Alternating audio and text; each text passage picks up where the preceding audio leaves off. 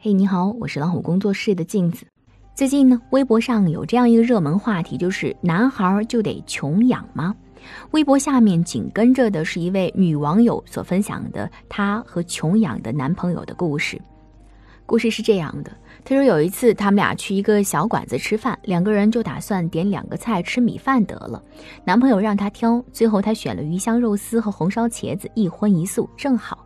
可是男朋友当时就不高兴了，拿过菜单看了半天，但是碍于服务员在旁边没说什么。菜上来以后，男朋友更不高兴了，每吃一筷子都要骂一句，要么说难吃，要么说菜的分量小。他的坏情绪搞得他战战兢兢，也不敢再多吃，生怕吃多了男朋友骂得更惨。终于吃完，走出了饭店，男朋友好像忍了很久，连珠炮似的开始说：“一盘茄子二十五。”二十五块，我都不知道你怎么能够下的手去点，然后就是一堆骂，然后这个女孩说：“如果你不喜欢，当时可以换啊。”男朋友说：“服务员在旁边，我怎么说？当年我爸带我去沈阳，看到必胜客，我们进去了，人家水都给我们端上来了。我爸一看菜单，领着我就出去了。这就是我们家的家风，饭贵了就是不吃。你是不是过日子的人？”故事听完了。女朋友吃了一盘二十五块钱的茄子，就是不会过日子吗？是怎么样的家庭教育才能把一个男孩子培养的成这个样子？对于这个男孩来说，二十多年的穷养生活可能只教会了他如何艰苦朴素，却偏偏没有教会他如何与人交往的能力。评论里面有一位网友是这样说的：“他说小时候穷点儿，也不过是别人晚餐炖排骨，自己吃馒头，这并不能影响我的快乐。长大之后遇到自己喜欢却条件比自己好很多的女孩的时候，那种自卑才是发自内心的。不难看出，很多男孩都是在这样穷养的教育下埋下了自卑的种子，而且由于这种伴随一生的自卑感，最终可能会和幸福失之交臂。”这种畸形的穷养儿式教育下，一批又一批男孩被自己的父母亲手给毁掉了。上学的时候，曾经听宿舍说过一个他发小的传奇故事。宿舍舍友的发小家境尚可，但是因为父母从小对他灌输一些精打细算过日子的思想，导致他的为人像极了郭德纲相声里所形容的那样：出门捡不着钱，就算是丢了钱。好朋友聚会，大家相约一起去吃自助。刚刚吃完饭，走出餐厅，那位发小迫不及待地向众人炫耀起刚才从餐厅缴获的叉子、勺子等等各种战利品，丝毫不惧周遭朋友的鄙夷的目光。每每和家人去参加他人的婚礼，他们总是能从宴席上赚回来。一套没有拆封的消毒餐具和各种喜宴上留下的饮料和香烟，就算是闲来无事去网吧上网，都可以在他人不注意的时候，用随身携带的小刀把耳机上的线割掉，拿回家里备用。对于这样所谓的光辉事迹，好朋友们虽然多次相劝，可是他不仅毫无愧意，反而振振有词地说：“我可是花了钱的呀，什么东西都不带走，太亏了。”况且那些人谁不比我有钱？至于和我斤斤计较这点不值钱的东西吗？你看，为了不让自己亏本、丢掉脸面、毁掉名声，游走在法律红线的边缘，也要用各种方法去占便宜。很难想象这样的言论会是从一个从小接受了学校教育的男孩讲出来的。还记得有一次，我和母亲一起去菜市场，遇见了一对同样带着孩子一起买菜的母子。人声鼎沸、嘈杂热闹的菜市场，这位母亲看似平常的和摊主讨价还价，可个头矮小的孩子却趁着摊主分神，偷偷拿了摆放在菜摊边缘的土豆和大蒜。买完菜之后，母亲看着多出的一些菜品，没有生气，反而春风得意地抚摸孩子的头发，仿佛开心地告诉孩子：“你真懂事，知道为大人省钱。”从他们的装扮上来看，他们并非被穷困所迫。甚至家境还可能是不错的，但是对孩子从小如此教育，只会让孩子不分善恶，养成占便宜的坏习惯。长此以往，很难想象以后他会做出什么样出格的事情。如此的占便宜的教育方式，是穷养儿教育的另外一种畸形生长，不仅毫无教养内涵，反而会滋生孩子恶之花的生长，造成的危害不容小觑。知乎上关于男孩穷养的问题，有一篇高赞的回答是这么讲的：父母对贫穷的信仰坚定不移，他们深信贫穷能够让孩子学会吃苦，知道赚钱不容易。然而，他们不知道的是，他们只是把孩子养成了一个自卑、敏感而又不善交际的屌丝。对此，我感同身受。初高中的时候，父母担心我会受坏孩子影响，做出逃课、上网吧等等一些不好的事情，所以生活费给的很少。高中寄宿在学校，每个月的生活费只有五十块。有时下课时间延长，别的同学会去超市买上一包方便面，甚至加一根香肠。而我只能去食堂窗口询问阿姨有没有没有卖完的汤水和馒头。有时饭卖完了，也舍不得像别的同学一样奢侈一把买一包方便面。长期在这样的生活状态当中，我明显感觉我的心里越发的多疑、矫情，和别人相处困难。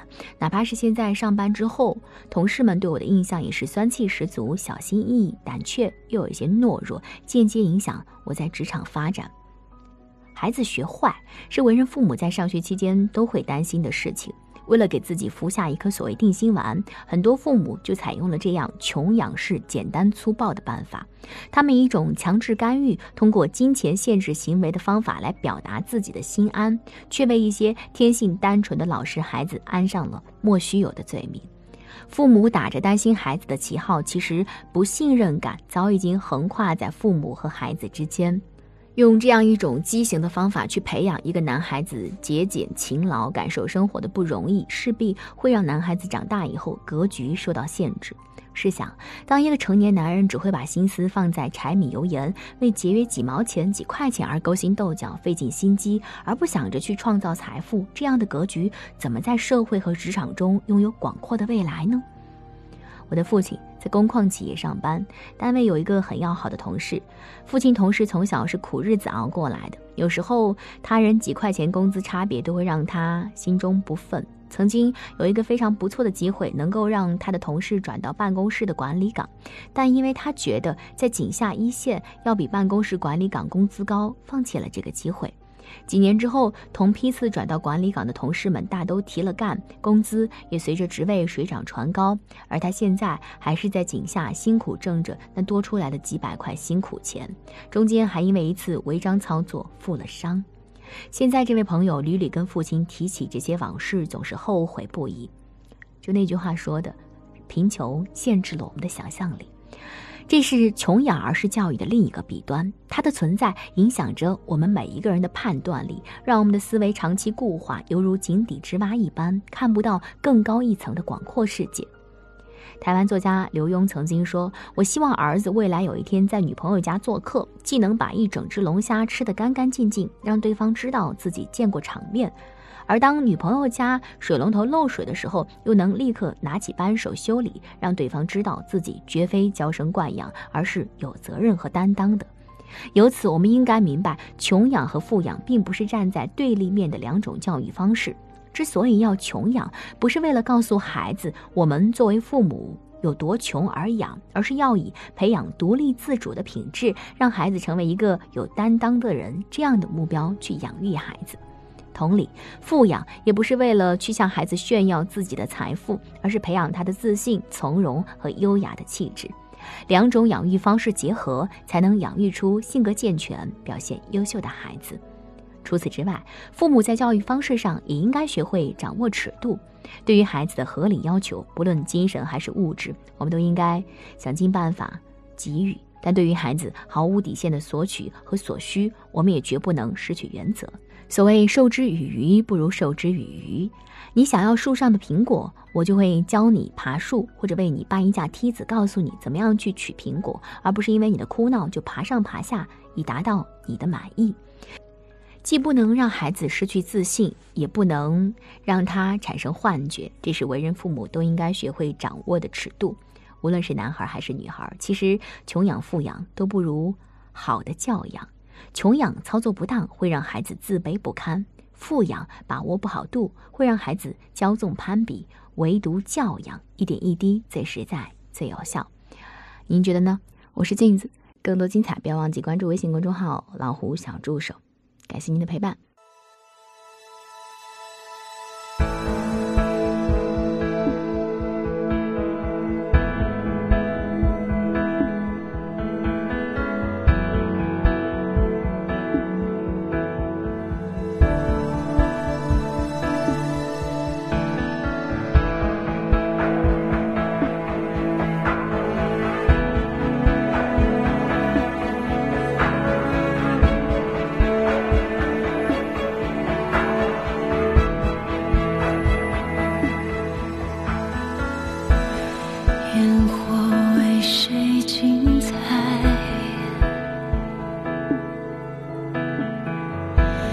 这城市森林，当我越倦怠，孤独越苍白。时间的对岸，月亮等你回来。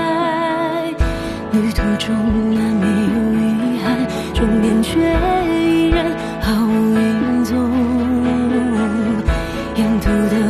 情已足够让我们回味相拥，又何惧长夜汹涌？Have nothing to fear，爱把你守